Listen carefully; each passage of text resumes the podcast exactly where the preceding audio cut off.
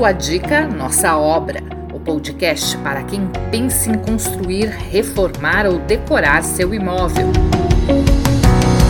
Apresentação de Flávio Falciano.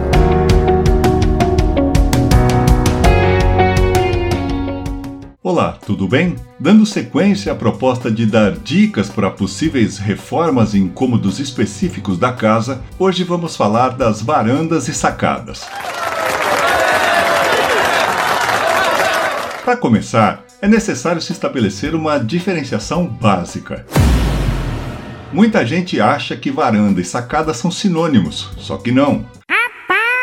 A sacada quase sempre é menor que a varanda e se diferencia visualmente por estar destacada externamente da construção, ou seja, fora do alinhamento da parede do imóvel. Agora que a gente já entendeu a diferença, vamos procurar dar dicas que podem te ajudar, seja numa reforma de varanda ou sacada. O primeiro passo é definir a finalidade que você quer para esse espaço. Sabe aquele ditado que diz que se você não sabe para onde quer ir, nunca vai estar no caminho certo? Então, isso vale perfeitamente para a varanda.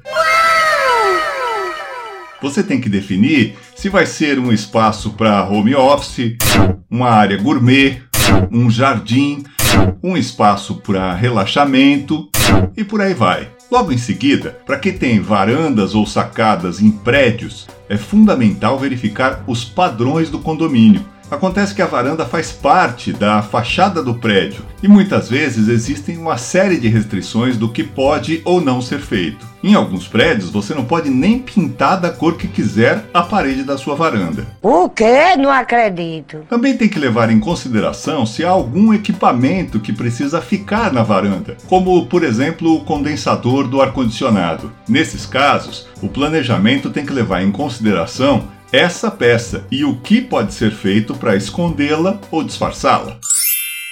Partindo para colocar a mão na massa, um dos principais motivos que levam as pessoas a pensar numa reforma para a varanda é para integrá-la à sala. Nesse caso, quase sempre é necessário subir o piso da varanda, que fica posicionado centímetros abaixo do nível do piso da sala. Para tanto, também é importante que essa iniciativa seja precedida de autorização do condomínio, porque essa elevação do piso pode implicar em aumento da carga de peso na varanda.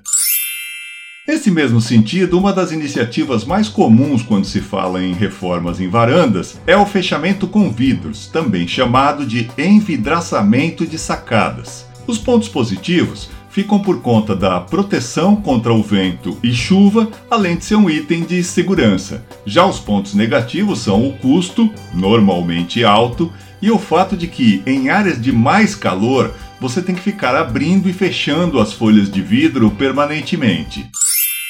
Se a ideia é transformar sua varanda em um espaço gourmet, aqui vão algumas dicas. Além da churrasqueira, é legal que você tenha no espaço itens como pia, geladeira ou frigobar e um micro-ondas. Nesse caso, também vale a pena revestir as paredes com cerâmica, porque facilita muito mais a limpeza. As bancadas ou balcões são peças fundamentais em varandas gourmet, tanto para preparação de alimentos como para apoio e até para funcionar como um mini bar. Alguns modelos de bancadas já possuem armários na parte de baixo, que são muito úteis. Por ser um espaço para refeições, a circulação deve ser facilitada e é melhor evitar sofás e cadeiras com revestimento de tecido comum, porque acabam pegando cheiro de fumaça e são mais fáceis de manchar.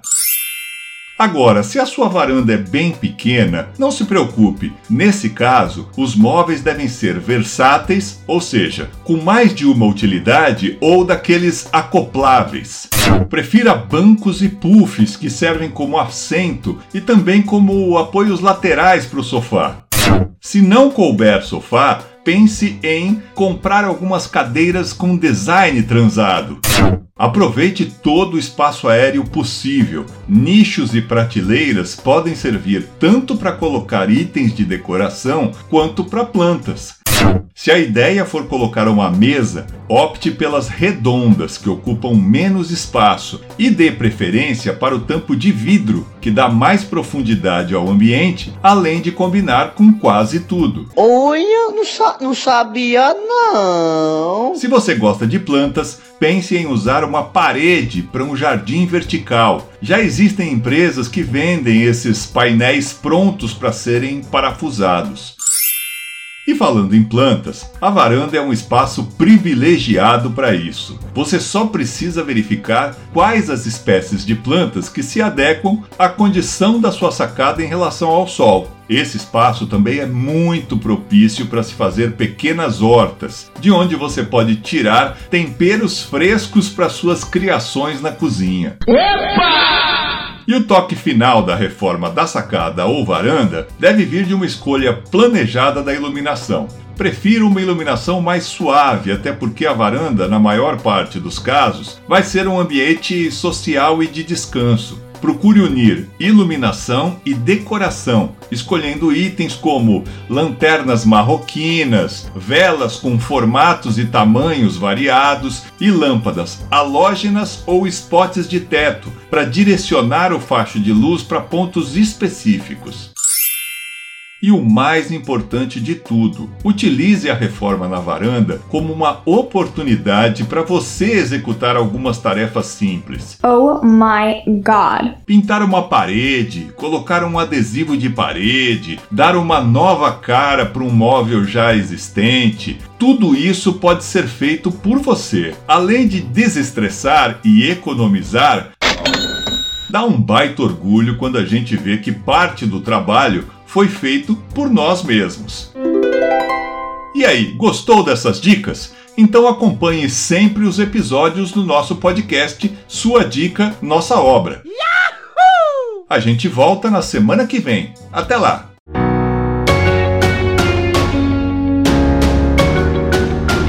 O podcast Sua Dica, Nossa Obra é mais uma ferramenta do nosso canal para te ajudar a concretizar o sonho de construir reformar ou decorar o seu imóvel.